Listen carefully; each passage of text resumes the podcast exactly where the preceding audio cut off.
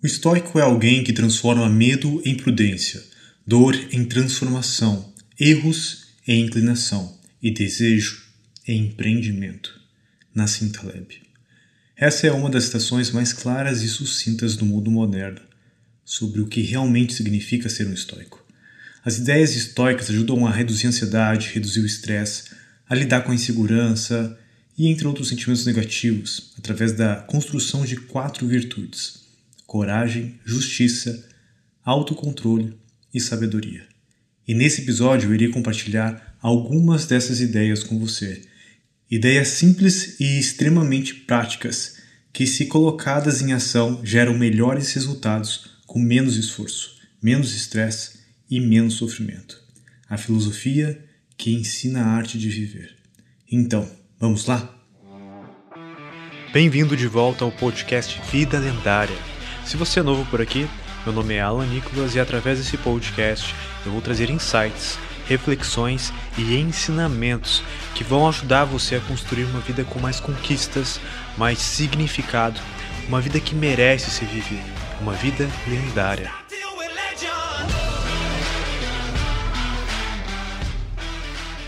Somos lançados na vida sem instrução, sem preparo. Se vivêssemos no mundo perfeito, Ensinar a viver deveria fazer parte do currículo escolar. E se essa disciplina existisse, uma boa sugestão para o primeiro capítulo seria o estoicismo. Mas talvez, assim como eu no passado, talvez você também tenha um pré-julgamento da palavra filosofia. Talvez só falar a palavra filosofia já te faça perder total interesse no assunto. E eu te entendo. Elas normalmente são fundadas sobre grandes questões da humanidade, que são muito difíceis de responder ou nem têm uma resposta. O que é Deus? Por que, estamos aqui? Qual é o significado da vida? Por eu ser uma pessoa muito voltada à execução, à ação, a filosofia sempre me soou como uma masturbação mental, algo que é intangível, que só existe no mundo dos pensamentos, perguntas que geram debates longos, mas que não têm uma ação concreta. E nada contra essas perguntas, só que quando a gente ainda não conquistou o que a gente deseja, a gente quer algo prático para chegar lá. E não ficar perdendo tempo com pergunta que aparentemente não vai nos levar a lugar nenhum. Só que, uma vez lendo um artigo do Tim Ferriss, eu me deparei com o seguinte título: Estoicismo um guia prático para empreendedores. O ano era 2015, nessa época Tim Ferriss era a minha principal referência de sucesso na vida. Ele tinha tudo: experiências incríveis, conhecimento, dinheiro, reconhecimento de grandes autoridades em todos os assuntos que ele abordava. Era um cara que era extremamente prático e de muito, muito resultado. E ele já começava o artigo dizendo: Eu descobri um conjunto de regras simples e extremamente práticas para melhorar os resultados com menos esforço. Eu nem preciso dizer que eu devorei todo o artigo e notei que era algo extremamente prático, algo tão diferente que por muito tempo eu achava errado me referir ao estoicismo como uma filosofia. Eu preferia categorizar ele, sei lá, como um manual para a vida, mas não uma filosofia. Eu acredito que o estoicismo é diferente da maioria das escolas filosóficas porque ele se difere principalmente pelo seu propósito de aplicação prática. É uma ferramenta que podemos usar para nos tornar melhores empresários, melhores amigos e melhores pessoas. Trata-se, na minha opinião, de uma das mais completas escolas filosóficas. Serve para tempos de paz e para tempos de guerra. São lições práticas e de fácil de gestão. Então, e talvez o melhor de tudo é que são lições atemporais, ou seja, uma vez aprendidas, elas nunca deixarão de ser atuais e necessárias. Sabe por que uma escola de filosofia com 2.300 anos de idade continua sendo tão procurada ainda hoje? Sabe por que, que existem mais de 5 milhões de resultados no Google e milhares de vídeos no YouTube sobre estoicismo? Sabe por que tantos livros antigos históricos estão sendo comentados e tantos novos estão sendo escritos sobre o assunto? A resposta para essas três perguntas é a mesma, porque o estoicismo nunca foi tão necessário quanto nos dias de hoje. Num mundo onde tudo muda tão rápido e de maneira tão imprevisível, ter um conjunto de regras, de princípios pautados em ações é o que cada um de nós precisa para viver uma vida melhor. Então, se enxergar o estoicismo como uma filosofia te atrapalha, Não pense nele como uma filosofia, pense nele como um manual para ter uma boa vida no mundo moderno. Porque é exatamente isso que é: um manual prático voltado à ação. De Zenão de Sítio, o primeiro filósofo estoico que viveu 300 anos antes de Cristo, até Ryan Holiday, um escritor e filósofo estoico atual, todos os adeptos dessa corrente filosófica são pessoas que valorizavam ações acima de palavras. Como diria Sêneca, a filosofia ensina a agir, não a falar. Os estoicos também nunca fizeram distinção sobre quem você é ou de onde você veio. Tanto que entre os três grandes nomes estoicos você encontra Epicteto, um escravo, Sêneca, um intelectual, e Marco Aurélio, o imperador de Roma, o homem mais poderoso do mundo em sua época. O estoicismo, como conhecemos, não chegou a nós através de testamentos ou mandamentos. Ele chegou através do exemplo, através da ação. Os livros foram perdidos, mas a ação permaneceu. Como uma vez disse Epicteto para seus discípulos: Não explique sua filosofia, a incorpore. Em outras palavras, Marco Aurélio também escreveu em um de seus diários: não perca mais tempo discutindo como um bom homem deve ser. Seja um. E como você já deve ter ouvido alguém dizer, a palavra convence, mas é o exemplo que arrasta. E é por isso que o estoicismo sobrevive há tanto tempo, e muito de suas ideias, inclusive, foram incorporadas por diversas religiões, como o cristianismo, o budismo e até mesmo no pensamento de diversos filósofos modernos além de ser, na minha opinião, o que deu origem ao que conhecemos hoje como desenvolvimento pessoal. E tudo isso surgiu com uma pergunta simples e honesta. Zenão, após ler todos os escritos de Sócrates, Diógenes e aprender os princípios cínicos diretamente com Crates, se perguntou: como eu faço para usar esse conhecimento para tornar minha vida melhor? Ele se perguntou isso em um tempo de caos, de grande instabilidade política, de guerras e barbárie. Um tempo de muita instabilidade que provocava um sentimento constante de insegurança. Isso não soa familiar? Não é à toa que a virtude que mais se destaca quando conhecemos um estoico, seja por livros ou pessoalmente, é a serenidade, uma paz interior, uma calma mesmo cercado de adversidades. Podemos chamar de uma sabedoria em prol da felicidade, que trata sobre questões que sempre tivemos e foram ampliadas nos tempos modernos, como por exemplo, lidar com eventos que não temos controle, lidar com emoções negativas, conhecer a si próprio e investir energia no que importa. E apesar de muita coisa ter mudado nos últimos 2.300 anos, nosso cérebro ainda funciona de forma similar. Lidamos com desafios emocionais parecidos e enfrentamos adversidades diariamente. Como Naval, um estoico atual, diz: quanto mais antigo o problema, mais antiga é a solução. E agora que você entendeu minimamente o contexto histórico do surgimento da filosofia estoica, está na hora de embarcar nessa, nesse mergulho filosófico, como disse Zenão. Como vimos no episódio 12, uma das principais formas de aprendermos algo novo de forma eficaz é encontrar o 80-20 de determinada coisa. Qual é o 80-20 do estoicismo? E é sobre isso que eu vou falar com vocês agora. Eu separei quatro lições históricas que são de extrema importância para mim. Vamos para a primeira. Primeira é: encontre o mentor. Escolha um mestre cuja vida, conversão e rosto de expressão da alma o tenham satisfeito. Pois devemos realmente ter alguém segundo a quem possamos regular nosso caráter. Você nunca pode endireitar o que está torto, a menos que use uma régua. Sêneca. Lembra qual foi a primeira coisa que Zenão fez ao ler sobre cinismo, a filosofia criada por Diógenes de Sinope? Ele se perguntou: onde posso encontrar um homem assim? Isso é, onde posso encontrar o meu próprio Sócrates? Onde posso encontrar alguém para estudar? E foi procurar por Crates, o cínico vivo naquela época que se tornou seu mestre. Quase todos os antigos históricos tiveram um mentor formativo, vivo ou morto.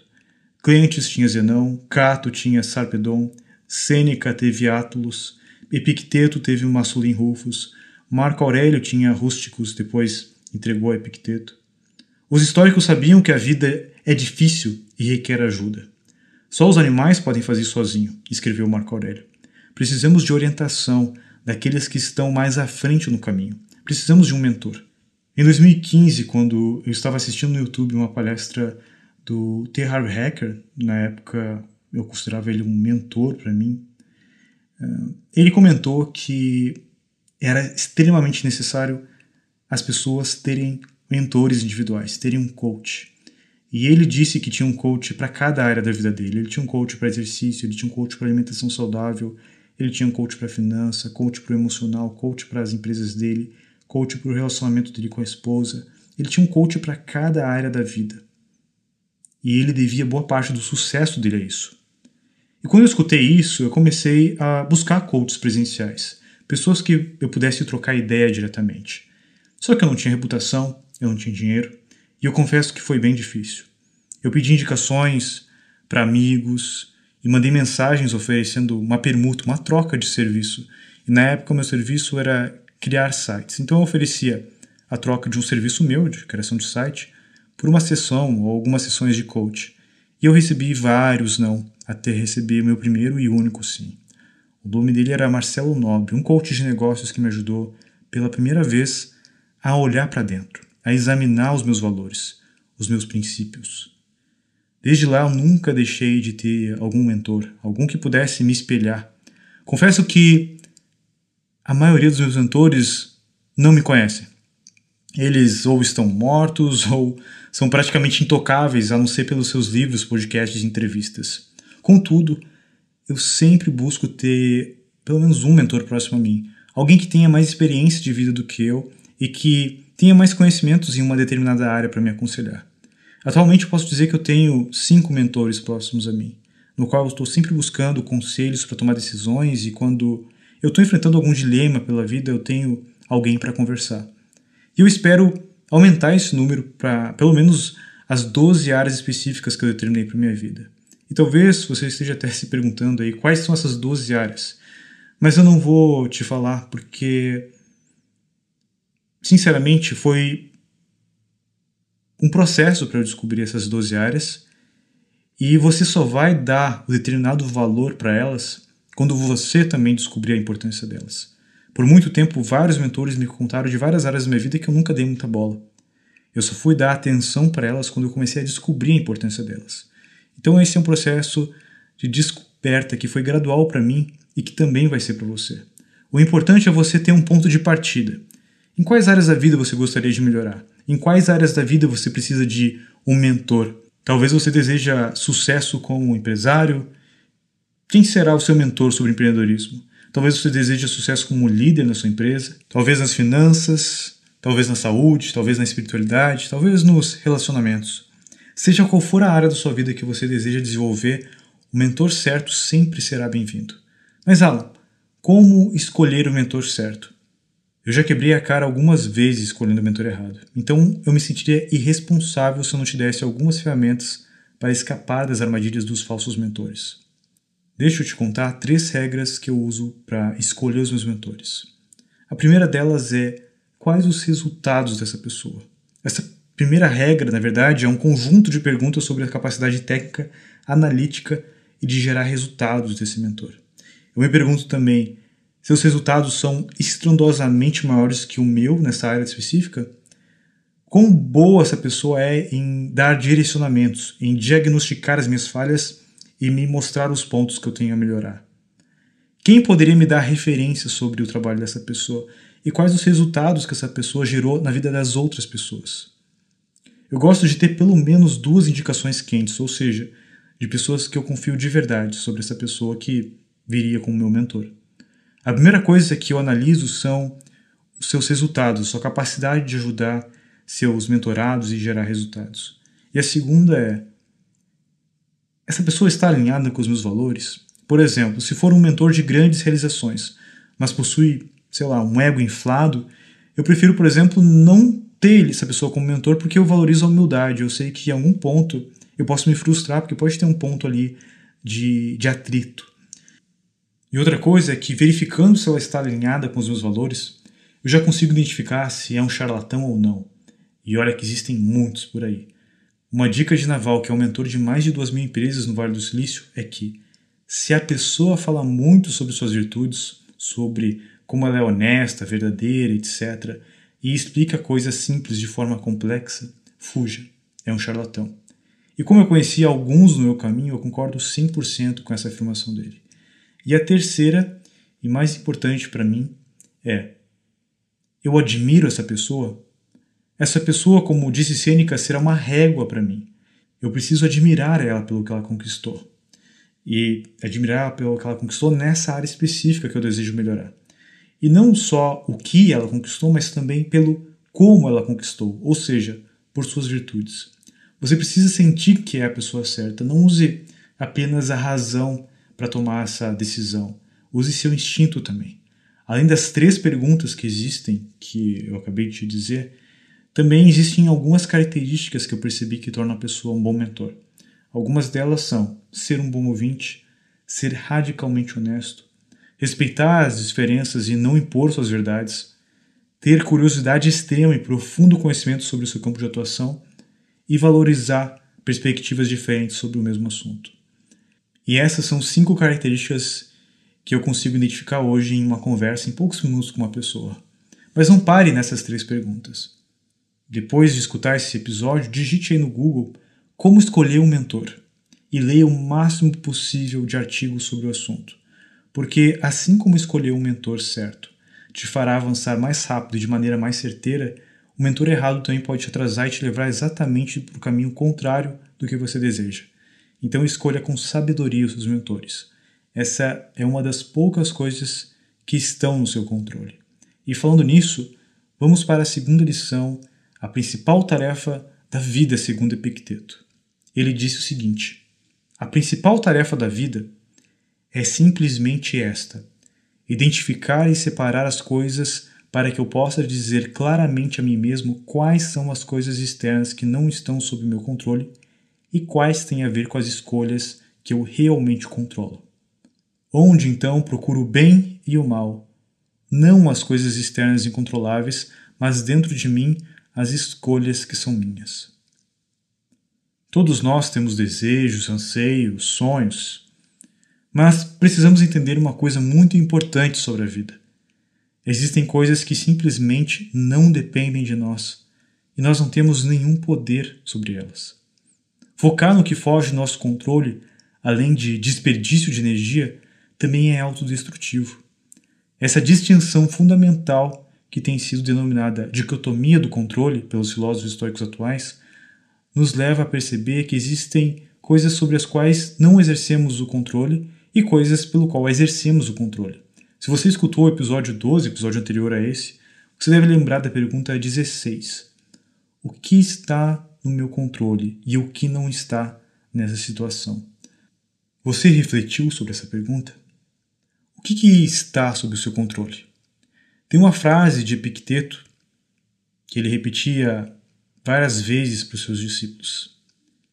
Tafsmin, taufk, afsmin. O que depende de nós o que não depende de nós. Epicteto dizia que nosso juízo, impulso, desejo, repulsa, em resumo, tudo quanto seja a ação, a nossa ação, é o que depende de nós. Todo o resto foge do nosso controle, como a fama, a riqueza, o poder. Esse exercício da dicotomia do controle, que eu gosto de chamar de zona de controle, nos possibilita identificar o que é real e o que é ilusório, o que é apenas uma miragem. Você acredita que é real ou ilusório cumprir uma meta específica de faturamento na sua empresa? Ela é ilusória. Porque, por mais que você coloque toda a sua energia para isso acontecer, seu negócio depende de muitas variáveis que fogem do seu controle. Pode acontecer uma pandemia, como foi que aconteceu. Pode acontecer do seu fornecedor ter um problema. Pode acontecer dos seus principais colaboradores pedirem desligamento. Pode ser que seu mercado seja atingido por uma grande mudança. Eu não estou dizendo que você não deva ter meta. Todas as minhas empresas têm meta de faturamento e de lucratividade. Mas, por eu saber que isso não está no meu controle, meus principais indicadores nas minhas empresas são o que eu tenho controle. Como?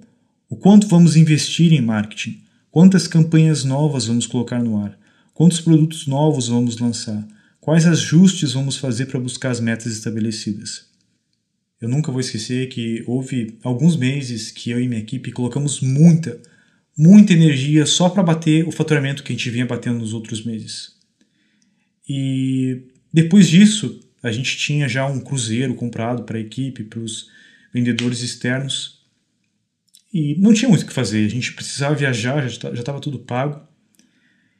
E o que aconteceu foi que a gente vendeu mais do que nossa média, sendo que toda a nossa equipe estava afastada durante sete dias, longe do escritório nesse cruzeiro. Só que isso não aconteceu por, pelo fato de estarmos no cruzeiro, aconteceu porque o mercado estava mais favorável a aumento de vendas. Era simplesmente um mês onde os grandes players anunciavam menos e nossos anúncios ficaram mais baratos. Só isso. Ou seja, algo que é totalmente fora do nosso controle. E eu poderia olhar para isso e pensar: bom, neste mês, o que, que a gente fez de diferente? Deixa eu replicar. Hum, a gente foi. ficou sete dias no cruzeiro. Beleza, agora todos os meses vamos ficar sete dias no cruzeiro. Cara, não faz sentido. Isso foi em dezembro de 2018, o mês que a gente levou toda a equipe lá para o cruzeiro e tudo mais. Só que algo ainda mais estranho aconteceu em janeiro de 2019. A gente já tinha uma, uma viagem marcada, e os meus sócios, para Las Vegas, onde ia acontecer um evento de afiliados. E a gente sabia que a gente ia ficar 12 dias fora e era bem provável que a empresa na época fosse ter uma queda de faturamento. Naquela época a nossa equipe estava sendo dividida, eles iam montar a própria empresa deles, então eles não estavam mais colocando toda a energia na nossa empresa. E era natural que o faturamento caísse. Mas não foi o que aconteceu. Janeiro de 2019 foi o melhor mês da empresa. A gente faturou quatro vezes a média que a gente já faturava, que era alta.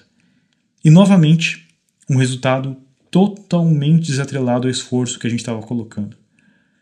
Algumas situações que estavam fora do nosso controle simplesmente favoreceram esse aumento de faturamento. E como estávamos preparados, boa parte do nosso negócio é de certa forma, digamos, automático, ele a gente simplesmente surfou essa onda, a gente aproveitou ela, mas sem colocar necessariamente mais energia, na verdade colocando muito menos energia, porque nos dois meses a gente estava viajando. Agora, se eu tivesse achado que tinha algo que tínhamos feito diferente, eu teria ficado deprimido dois meses depois, quando em março batemos apenas 50% da nossa média de faturamento. Mas março daquele ano foi onde o mercado mudou drasticamente para pior. Por entender isso, eu não me preocupei com o resultado, eu continuei focado naquilo que estava sob meu controle, as minhas ações. Você não tem poder direto sobre o quanto você ganha, você não tem poder direto sobre o cargo que ocupa. Você não tem poder direto sobre sua saúde. Você tem poder direto sobre suas ações que podem influenciar essas coisas. Porque mesmo trabalhando pesado, você pode acabar desempregado ou faturando muito menos na sua empresa simplesmente por uma mudança de mercado. Mesmo se você fizer todos os cursos possíveis e se dedicar, seu chefe pode não te promover. Ele pode simplesmente não gostar de você. Mesmo se você se alimentar bem, fazer exercício, ainda assim, alguma doença genética pode se manifestar ou você pode ser acometido por alguma doença nova. A verdade é que são poucas as coisas que estão sob nosso controle. E enquanto a gente desperdiça nossa energia naquilo que não temos controle, vamos alimentar a frustração e o descontentamento por não ter as mudanças que acreditamos que podemos gerar. Não é à toa que uma forma que os antigos históricos mediam quanto uma pessoa era sábia era exatamente pela capacidade dela de se concentrar nas coisas interiores e menos nas exteriores. Se concentrar nas coisas que dependem de nós, que estão sob nosso controle. Pode nos parecer um objetivo extravagante ou até de uma pessoa que seja pouco ambiciosa. Só que, com uma intensidade jamais vista, a nossa sociedade está semeando mensagens que estimulam o indivíduo a procurar satisfação com coisas que lhe são exteriores, como beleza, dinheiro, fama, posição social. Desde pequenos, somos habituados a considerar felizes quem quer que exiba qualquer um desses atributos. A publicidade, por exemplo, propaga a noção de que a aquisição de produtos ou serviços nos dará um prazer novo, algo desconhecido, nos tornará mais atraentes, nos multiplicará o status, nos deixará ricos, nos tornará melhores. Contudo, quando refletimos sobre essas promessas, elas se revelam frágeis e temporais. A beleza se esvai com os anos. O dinheiro pode ser consumido ou até mesmo roubado. A fama não resiste ao esquecimento ou à calúnia. A posição social depende de uma tia instável de favores. Estamos lidando então com fatores circunstanciais, com a concessão da fortuna, a deusa romana que personificava a força cega do acaso ou da sorte. distribuindo bens exteriores entre os humanos com o mesmo capricho e a facilidade com que retirava. Como as coisas que a fortuna concede não são de posse segura, o aspirante à sabedoria, no entender de Epicteto, terá de mudar seu modo de pensar a fim de valorizar as coisas são livres, desobstruídas e sem entraves, simplesmente porque a própria natureza as fez assim. Isso que eu acabei de falar é de uma profundidade que, mesmo quando eu falo, eu percebo que, apesar de refletir e viver já isso há alguns anos, eu ainda não a vivo com toda a sua plenitude. Não é fácil, mas é libertador aceitar que não temos controle sobre quase nada. E o empoderamento de entender o que realmente temos controle é igualmente satisfatório. Se todas as pessoas conseguissem desenvolver a faculdade do juízo, ou seja, a capacidade de refletir e distinguir o que é uma coisa e o que é outra, o que temos controle e o que não temos, tenho certeza que boa parte do sofrimento seria extinguido. Porque é na mente que sofremos. E como diz Sêneca, sofremos mais na imaginação do que na realidade. Por isso, o julgamento é uma das quatro virtudes que os estoicos mais valorizam. E aqui, a palavra julgamento significa convicção, opinião. Julgamento no sentido de comparar e ter uma opinião formada sobre algo, sobre alguém ou sobre um acontecimento. E infelizmente somos programados socialmente para fazer isso o tempo todo com um mecanismo de defesa. Tem uma história que minha sócia Camila Zen contou no canal dela lá no YouTube que ilustra bem isso. Eu não tenho o talento dela para contar histórias, mas como é uma história bem pequenininha com poucas linhas, deixa eu contar essa história para vocês para terem uma visão melhor do que eu quero dizer. É uma antiga história chinesa que diz que existia um fazendeiro que tinha apenas um cavalo. E que em um determinado dia esse cavalo fugiu. Ele perdeu o único cavalo que tinha. Toda a vizinhança foi até a casa daquele senhor para consolá-lo Oh, seu único cavalo, quanta tristeza, que coisa horrível que aconteceu com você. E ele disse: Talvez. No próximo dia, o cavalo voltou e trouxe outros sete cavalos selvagens junto com ele. E aí, de novo, toda a vizinhança voltou até a casa dele e disse: Uau! Que boa sorte, isso é maravilhoso! E ele disse: Talvez. No próximo dia, o seu filho, muito levado, tentou montar um desses cavalos selvagens, que o derrubou violentamente, fazendo com que seu filho quebrasse a sua perna em três partes. Todos os vizinhos voltaram à noite e disseram: Isso foi péssimo, seu filho não vai poder te ajudar por muito tempo. Você vai ter que trabalhar muito, que coisa ruim. Ele disse: Talvez. No próximo dia, oficiais recrutadores do exército chegaram até a região procurando jovens que poderiam lutar na guerra. E, obviamente, rejeitaram o filho do fazendeiro porque ele ficaria muito tempo inútil. E naquela noite, Todos os vizinhos foram até a casa dele novamente pela última vez, dizendo: Isso é incrível, como Deus é bom, fez tudo isso para que seu filho não tivesse que ir para a guerra. E ele disse: Talvez. Essa história nos faz perceber que não podemos classificar os acontecimentos como bons ou ruins, simplesmente porque não sabemos os desdobramentos de cada situação. Por mais angustiante que isso pode soar, o fato é que a gente não tem controle sobre o que irá acontecer conosco e nem mesmo sobre os resultados das nossas ações, especialmente a longo prazo. Não faz sentido então a gente comparar a nossa história com uma outra história ideal, porque essa história ideal simplesmente não existe. Não faz sentido nenhum.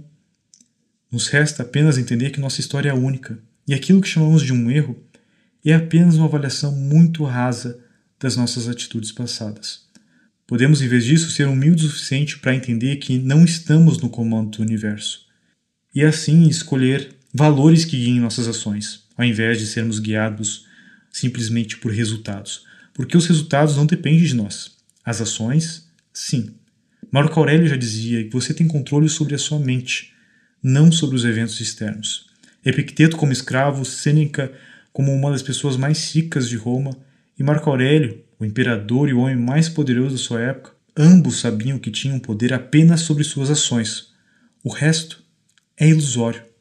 As únicas coisas que controlamos são nossas atitudes, nossas emoções, nossos desejos, as nossas decisões, nossas opiniões sobre o que aconteceu conosco. Essas escolhas dependem de nós. E digo mais, nem isso nos pertence completamente. Somos influenciados fortemente por nosso meio, pelo ambiente que vivemos.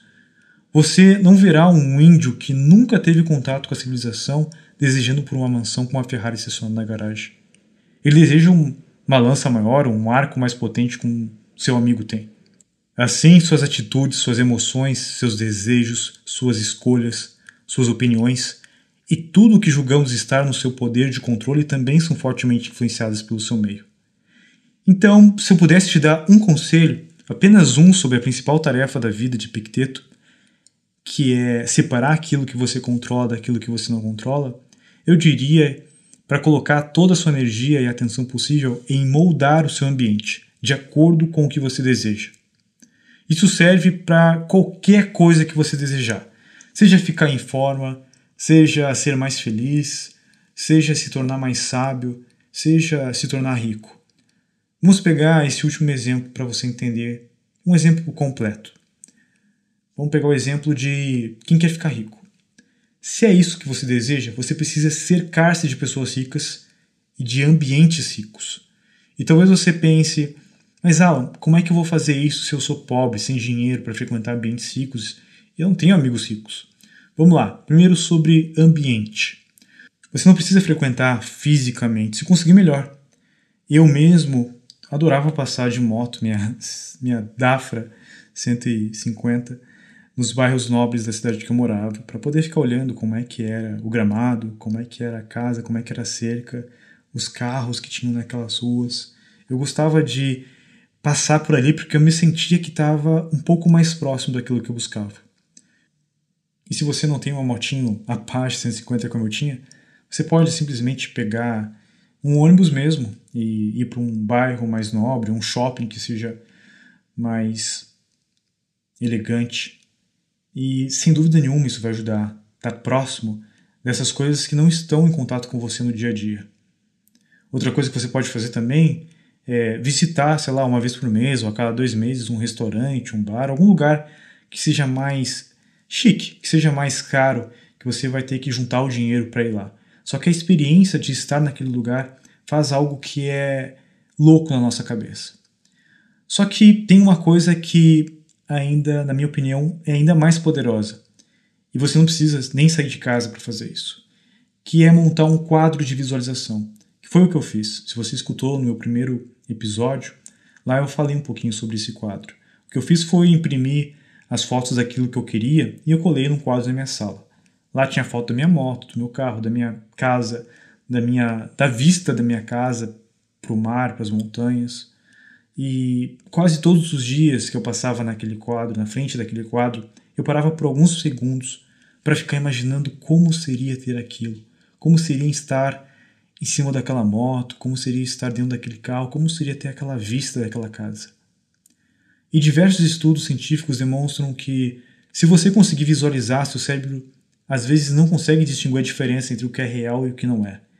E isso é programar sua mente, como expliquei no episódio 11.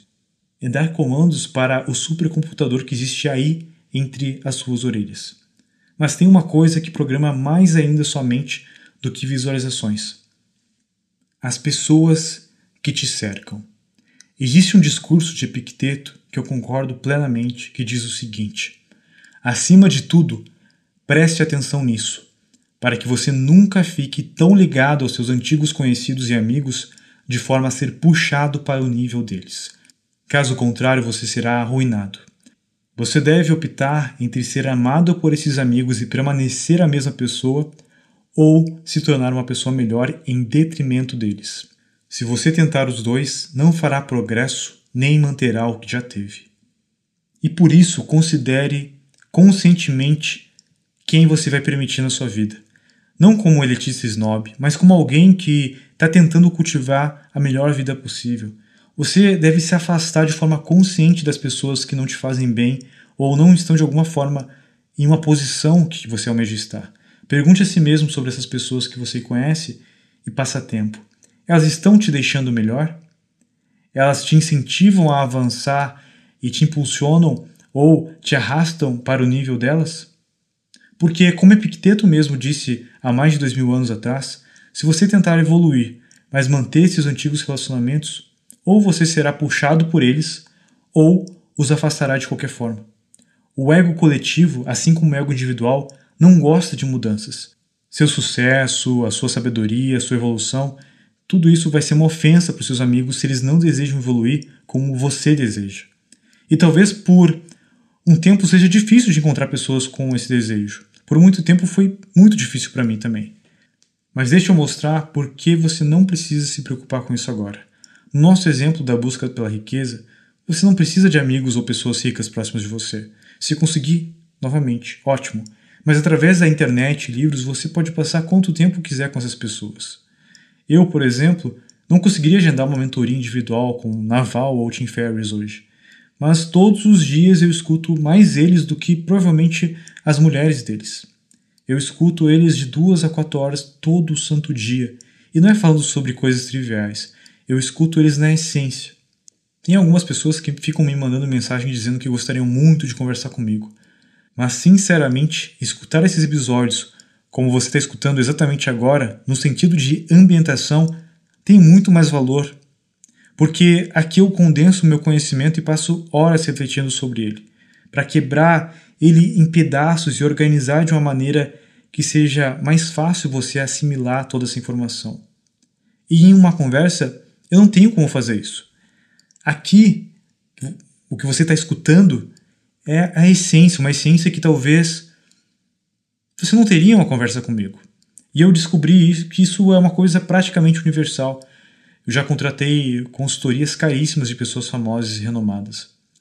Pessoas que eu admiro em, seu, em suas, seus campos de atuação e que eu pude comprovar empiricamente que eu, eu aprendi mais através da internet, à distância, lendo seus livros ou escutando suas entrevistas e podcasts, do que presencialmente nas consultorias que eu paguei.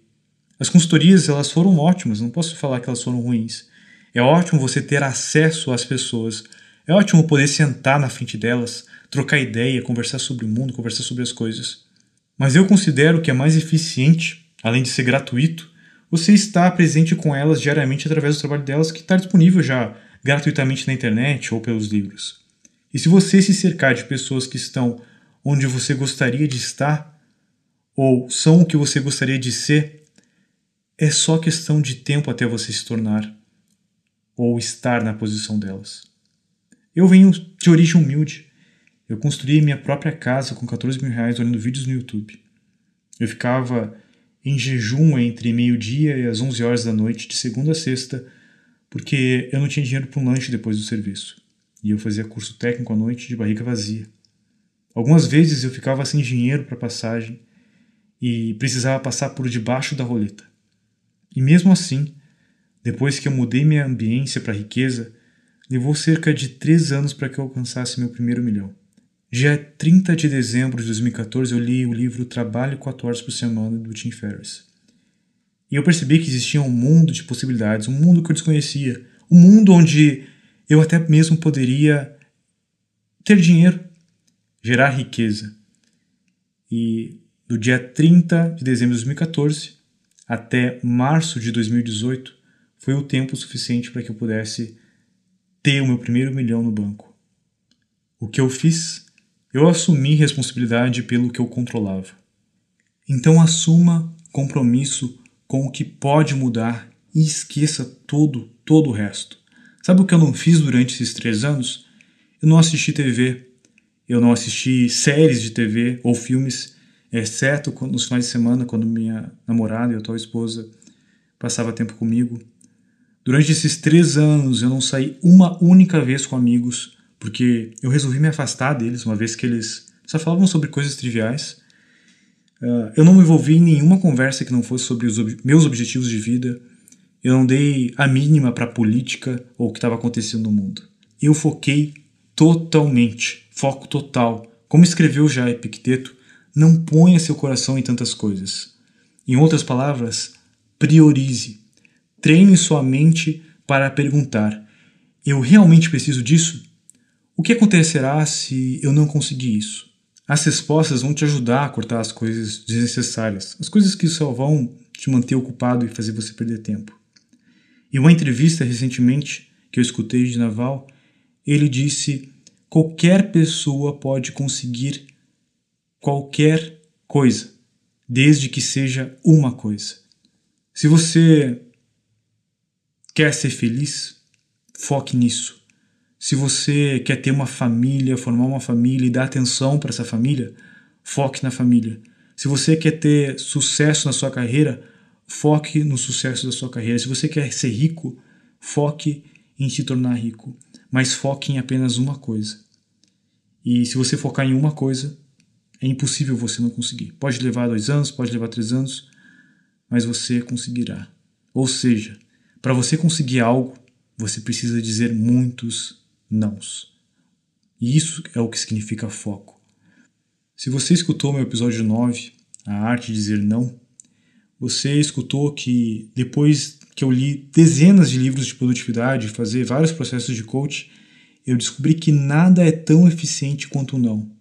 E assim como Steve Jobs se orgulhava tanto do que fez quanto do que não fez, eu também tenho cada vez mais conseguindo desfrutar dos nãos. Algumas vezes eles são bem dolorosos.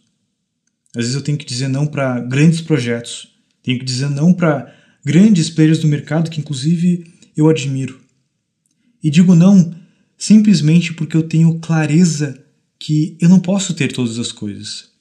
Mesmo se eu tivesse a chance de recomeçar mil vezes a minha vida de forma diferente, eu não conseguiria aproveitar todas as oportunidades que ela permite. Eu não conseguiria dizer sim para tudo e experimentar todo o que poderia, pudesse acontecer nela. É praticamente infinitas possibilidades que nós temos na vida. Quando nós entendemos isso, quando nós entendemos que é impossível aproveitar todas as oportunidades e viver todas as vidas que essas oportunidades nos possibilitam, é como se uma paz tomasse conta, uma serenidade começa a se repousar sobre nós, porque nós entendemos que nós temos que amar nosso destino. Nós temos que amar aquilo que temos. Essa serenidade se chama amor fati, a nossa próxima e terceira lição estoica. Uma vez Epicteto disse: Não busque que os acontecimentos aconteçam como queres, mas queira que aconteçam como acontecem, e tua vida terá um curso sereno. Digamos que aconteceu algo que não desejamos. Agora, o que é mais fácil de mudar? A nossa opinião ou o próprio evento? A resposta é óbvia. O evento está no passado e não pode ser alterado, mas nossa opinião pode. Podemos aceitar o que aconteceu e mudar o nosso desejo de não ter acontecido. O grande filósofo alemão Friedrich Nietzsche, muitos séculos depois, criou uma expressão perfeita para isso, para capturar essa ideia, que se chama amor fati. Amor ao Destino. Ele escreveu: Minha forma para a grandeza em um ser humano é amor fati. Aquele não quer que nada seja diferente, nem para frente, nem para trás, nem para toda a eternidade. Não apenas suportar o que é necessário, menos ainda esconder, mas amar o acontecido. Essa frase, para mim, resume um antídoto para todo descontamento e toda ansiedade. A preocupação com aquilo que foge do nosso controle é exatamente o que gera preocupação, que antecede a ansiedade e a angústia para que as coisas fossem diferentes. Nós controlamos apenas como agimos, como pensamos e como julgamos o que acontece com nós. Os estoicos usavam uma metáfora poderosa: o cão atrelado a uma carroça. Imagine um cão que está preso a uma carroça em movimento. A coleira ela é longa o suficiente para que o cão não tenha duas opções. Ele pode seguir suavemente na direção da carroça, sobre a qual ele não tem controle, e ao mesmo tempo aproveitar o passeio, ou, opção 2, ele pode obstinadamente resistir à carroça com toda a sua força e acabar sendo arrastado pela viagem. Nós somos esse cachorro. Ou fazemos o melhor da viagem, ou lutamos contra cada pequena decisão que o condutor faz. Nós escolhemos. A carroça sempre se move. A mudança é inevitável. Nas palavras de Ryan Holiday, ficar chateado com as coisas é assumir erroneamente que elas vão durar. Ressentir-se da mudança é assumir erroneamente que você tem uma escolha sobre o assunto. Então, minha dica para você é: seja um cão sábio. Aproveite o passeio. Mesmo que esse condutor escolha uma estrada rica em obstáculos, aceite a vida como ela é. Não deseje que ela fosse diferente, porque será um desejo em vão, um desejo vazio que não vai mudar o que já passou. Como eu já falei na segunda lição aqui, você só tem controle sobre suas ações. O passado não pode ser mudado e o futuro é incerto. Lembre-se que a vida é contraintuitiva. E como eu disse no episódio 8, você deve e pode criar metas. Descubra o que, que você precisa fazer após criar uma meta para cumprir ela, para realizar ela. E depois disso, esqueça a meta. Foque no que você precisa fazer na sua ação. É exatamente isso. O resultado não está sob o seu controle. Suas ações para alcançar a meta, sim. Sacie-se com isso, com um dia bem vivido. Um dia que você pode chegar à noite e dizer: Eu combati um bom combate. Hoje eu fiz o que eu precisava ter feito. Agora entrego nas mãos do destino, da sorte, de Deus, o que você preferir chamar, aqui, o resultado, aquilo que está por vir. E ame o que vier, ame o seu destino, ame o que te acontecer. Como Marco Aurélio escreveu em uma das suas meditações, aceite as coisas que o destino lhe traz e ame as pessoas que o destino te aproxima, mas faça isso de todo o seu coração. E talvez você pense, ah, é muito fácil para ele escrever isso. Ele era o, o fodão, o cara mais poderoso do mundo na época, o imperador de Roma. Mas eu preciso te contar um pouquinho que as coisas não eram tão fáceis para ele. Na verdade, é bem possível que sejam muito mais difíceis para ele do que são para você. O governo de Marco Aurélio, que se estabeleceu por quase duas décadas, foi marcado por guerras sangrentas e prolongadas. Ele não era um presidente que ficava mandando o soldadinho dele lá morrer por uma disputa de poder, como acontece hoje em dia.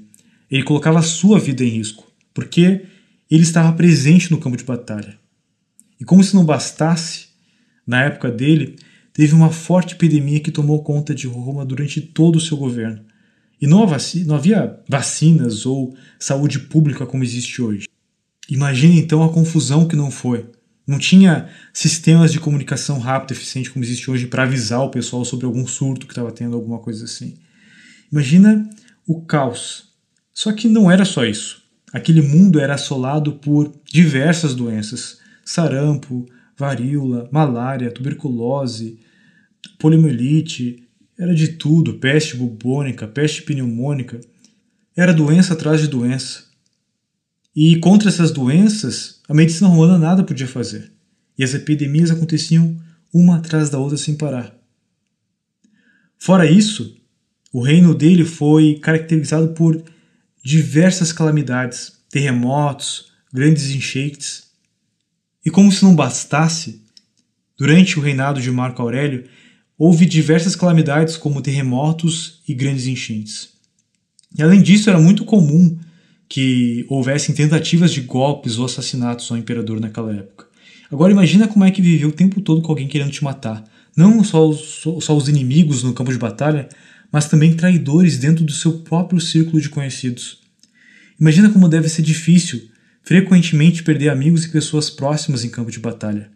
Então, não, a vida de Marco Aurélio não era mais fácil que a sua. Se ele pôde ter aceito o seu destino e ter vivido uma vida focada em virtudes e ações, você também pode. Diferente de você, Marco Aurélio enfrentava situações de vida ou morte praticamente todos os dias. E por mais que isso possa parecer algo ruim, talvez tenha sido isso que tenha gerado mais clareza para ele. O que nos leva para a nossa quarta e última lição desse episódio. Memento mori. Sêneca uma vez escreveu: Podes me indicar alguém que dê valor ao seu tempo? Valorize o seu dia, entenda que se morre diariamente? Nisso, pois falhamos. Pensamos que a morte é coisa do futuro, mas parte dela já é coisa do passado. Qualquer tempo que já passou pertence à morte. Memento mori é a expressão latina que significa lembre-se da sua mortalidade, e um tema recorrente nas meditações de Marco Aurélio e nos textos de Sêneca. Num primeiro momento, essa ideia parece, no mínimo, estranha para a maioria das pessoas, talvez até um pouco depressiva. Contudo, ela é libertadora e existe um benefício prático contido nela. Para muitos, pelo contrário, o momento mori é um incentivo para aproveitarmos a vida como um presente único, sem desperdiçar nosso tempo com coisas banais. Marco Aurélio mesmo praticava o momento mori a fim de guiar suas próprias ações. Nesse sentido, ele escreveu: Você poderia deixar a vida agora. Deixe essa ideia determinar o que você deve fazer, dizer e pensar. Sêneca, em suas cartas para Lucílio, fala sobre a arte de viver bem. E ela começa justamente com o momento mori, com uma contemplação da própria mortalidade, com a compreensão de quão curto é o nosso tempo. Como eu falei no episódio anterior, essa também era uma prática diária de Steve Jobs. Tem uma parte do discurso que ele deu na Universidade de Stanford em 2005 que fala exatamente isso. Ele começa da seguinte forma: Se hoje fosse o último dia da minha vida, eu desejaria fazer o que estou prestes a fazer hoje? E se a resposta for não por muitos dias seguidos, eu sei que preciso mudar alguma coisa. Lembrar que estarei morto em breve é a ferramenta mais importante que eu já encontrei para me ajudar nas grandes escolhas da vida. Lembrar que você vai morrer é a melhor maneira que eu conheço para evitar a armadilha de pensar que você tem algo a perder. Você já está nu. Não há razão para não seguir o seu coração. Viver bem não depende de quantos anos teremos aqui na Terra. Depende de quão bem esses anos foram e serão aproveitados. Porque uma vida longa não significa uma vida bem vivida. Nas palavras de Sêneca, alguém que tem 80 anos não viveu muito, apenas existiu por muito tempo. Vivemos acreditando que temos todo o tempo do mundo, quando na verdade podemos deixar esse plano terrestre nos próximos 10 minutos, sem qualquer aviso prévio. Então, dado que só temos essa vida, devemos aproveitá-la como acharmos melhor. Como você vai aproveitar o resto dos seus dias? Como o tempo não pesa no bolso, acabamos gastando indiscriminadamente. Então, como reverter esse hábito? Citando Sócrates, uma vida não examinada não vale a pena ser vivida. Em outras palavras, identificando como você faz uso do seu tempo e analisando se foi bem ou mal utilizado de acordo com seus valores. Os dias que eu mesmo uh, não examino o meu dia, que eu não paro para escrever, por exemplo, no meu diário, ou que eu paro à noite antes para refletir sobre o que aconteceu, eu sinto que não foram dias bem aproveitados. Todos os dias eu gosto de me perguntar: valeu a pena viver hoje? Como é que eu aproveitei esse breve momento de vida que eu tenho? E eu sou muito grato por ter me deparado com um vídeo há cinco anos atrás, onde eu assisti um, um vídeo com lições de vida de pessoas com mais de 100 anos. Lá eles falam sobre as alegrias, sobre as tristezas, sobre os arrependimentos que eles tiveram. E eu me, me prendi nos arrependimentos deles, porque eu pensei, talvez um dia eu também tenha esses arrependimentos. São pessoas que estão próximas da morte e elas sabem disso. Pessoas que tiveram tempo para refletir sobre a vida e sobre tudo aquilo que elas fizeram, mas também deixaram de fazer. E eu acabei não me prendendo apenas esse vídeo. Eu comecei a ler vários artigos na internet sobre cuidadoras de lar de idosos, sobre enfermeiras nos hospitais que estavam escutando seus pacientes antes de morrer. E isso me ajudou a ganhar clareza. Eu anotei várias coisas que eles mais repetiam para jamais esquecer. Deixa eu falar algumas delas aqui para vocês. A primeira delas é o seguinte: as pessoas diziam: Eu gostaria de ter tido a coragem de viver uma vida fiel a mim mesmo, não a vida que os outros esperavam de mim. Esse foi o arrependimento que eu mais escutei, o mais comum de todos. Quando as pessoas percebem que sua vida está quase no fim, elas olham para trás com clareza e é fácil ver quantos sonhos não foram realizados. A maioria das pessoas não conseguiram conquistar, honrar nem a metade do que elas sonharam. Elas tiveram que morrer sabendo que estava no controle delas as ações que elas podiam ter tomado para tentar realizar aqueles sonhos, mas elas não tomaram, elas não realizaram aquelas ações. E eu percebo que a saúde ela nos traz uma liberdade que a gente não percebe. A gente só percebe quando a gente a perde. E então, já é tarde demais para a gente tentar realizar aqueles sonhos que a gente sempre teve. Outra também lição, outro arrependimento que foi muito frequente, foi que repetidamente, principalmente os homens, falavam que não gostariam de ter trabalhado tanto. Eles gostariam de ter passado mais tempo com a família, ter visto os filhos crescerem, terem aproveitado um pouco mais a vida. Eu, sinceramente, eu nunca li ou escutei sobre alguma pessoa que, no seu leito de morte, ficou falando sobre como deveria ter passado mais horas no escritório. É sempre o contrário. Então, esse foi um ensinamento que ficou gravado em mim. Eu sabia que eu teria que ralar muito, trabalhar muito para conquistar tudo que eu conquistei, mas eu sabia que tinha um prazo de validade para isso, porque eu não queria passar meus 70, 80 anos trabalhando que nem um louco. E eu aprendi, eu sempre fui muito workaholic, um cara que sempre trabalhou muito, então essa reflexão sobre os arrependimentos de pessoas que estavam no seu leito de morte me ajudou a refletir sobre isso e a escrever para mim mesmo. Eu escrevi cinco cinco itens que eu lia frequentemente sobre os arrependimentos dessas pessoas que estavam no seu leito de morte. E esse, para mim, era o que mais era difícil. É, nenhuma dessas pessoas gostaria de ter trabalhado tanto quanto trabalhou. Porque eu sempre gostei muito de trabalhar e sempre fui muito workaholic. Mas eu comecei a me cuidar. E eu espero que. Eu vou falar mais três desses que eu anotei, cinco no total. Eu espero que você também possa fazer uso disso. O terceiro deles foi: eu gostaria de ter tido a coragem de expressar os meus sentimentos. E isso foi uma coisa difícil para mim também, porque é uma dificuldade que eu tenho. Muitas das pessoas que estavam no seu leito de morte ou que já estavam com idade avançada falavam que por muito tempo elas suprimiam os sentimentos delas. Elas resolveram simplesmente não falar para evitar uh, evitar de repente algum mal entendido ou algo que poderia machucar outra pessoa, para tentar manter a paz com os outros. Só que, como resultado, elas se contentaram com uma existência medíocre.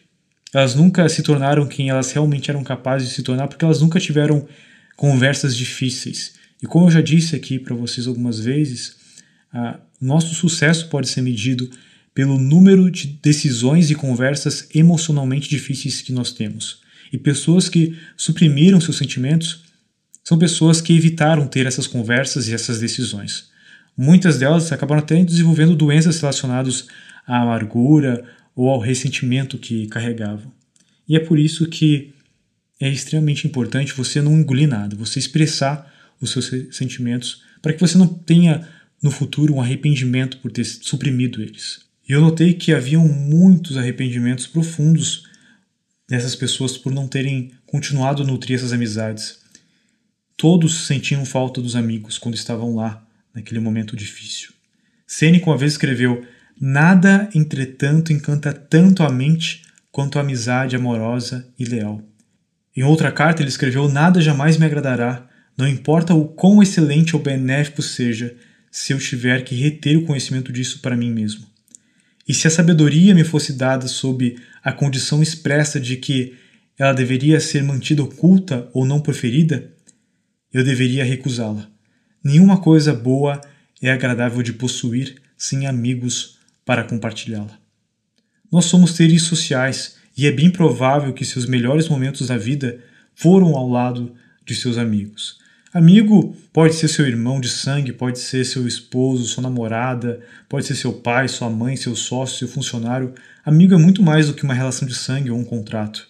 Amigo é alguém que você pode confiar, que você pode compartilhar alegrias, que você pode sorrir junto, que te quer o bem independente das circunstâncias. Não é à toa que Cícero escreveu: com exceção da sabedoria, estou inclinado a acreditar que os deuses imortais não deram nada melhor para a humanidade do que a amizade. Aristóteles mesmo dizia que amigos são como a alma vivendo em dois corpos diferentes. Agora, o quanto você nutre suas amizades? Suas verdadeiras amizades, aquelas que te tornam pessoas melhores, pessoas mais felizes. Não deixe essas amizades de lado. As amizades são extremamente importantes.